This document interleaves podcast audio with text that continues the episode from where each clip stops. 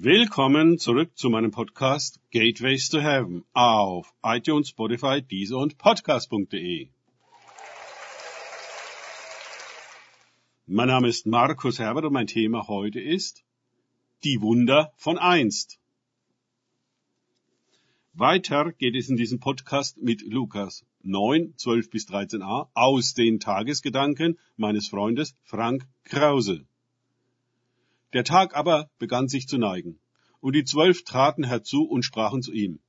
Entlasst die Volksmengen, dass sie in die Dörfer ringsum und auf die Höfe gehen und Herberge und Speise finden. Denn hier sind wir an einem öden Ort. Er aber sprach zu ihnen, gebt ihnen zu essen. Lukas 9, 12 bis 13a.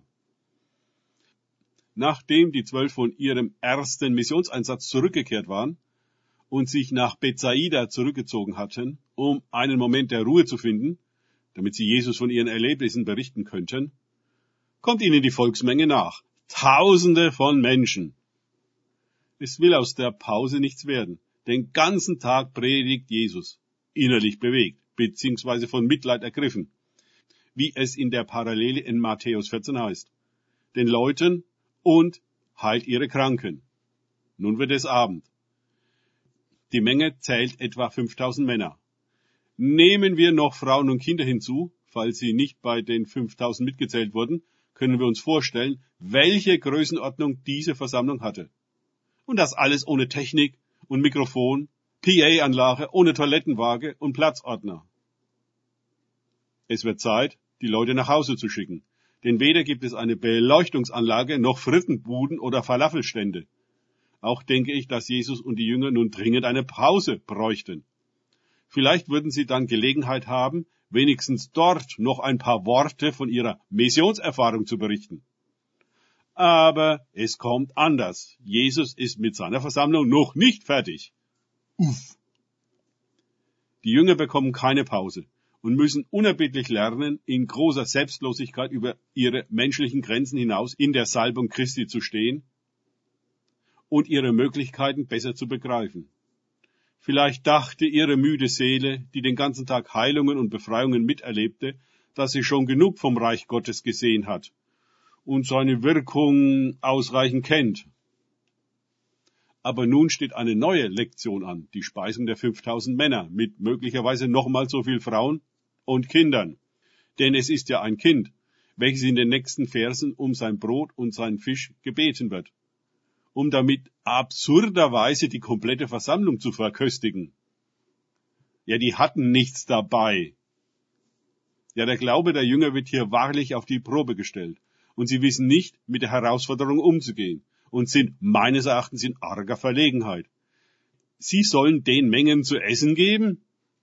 ist Jesus jetzt wegen Überarbeitung, weil er einfach zu viel geredet und zu wenig getrunken hat, also dehydriert ist, nicht mehr ganz bei Verstand? Wovon spricht er da?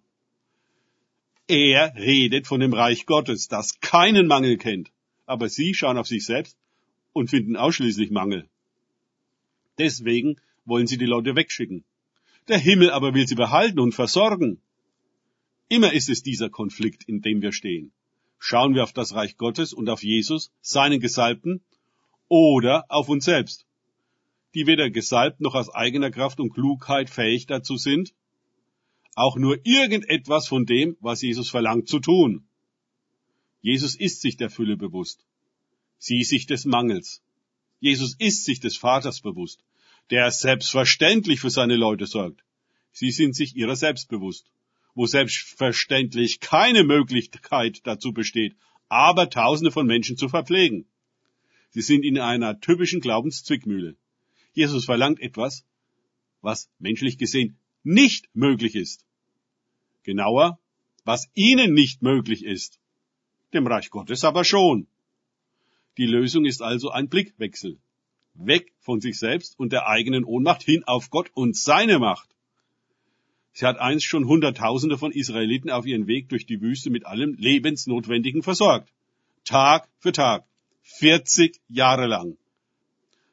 Nun setzt sich diese Geschichte fort aus dem Alten Testament und die Wunder von einst kommen mit Jesus ins Hier und Heute. Ohne Auslegung. Danke fürs Zuhören. Denkt bitte immer daran. Kenne ich es oder kann ich es? Im Sinne von erlebe ich es. Erst sich auf Gott und Begegnungen mit ihm einlassen, bringt wahres Leben und die Versorgung durch das Reich Gottes. Gott segne euch und wir hören uns wieder.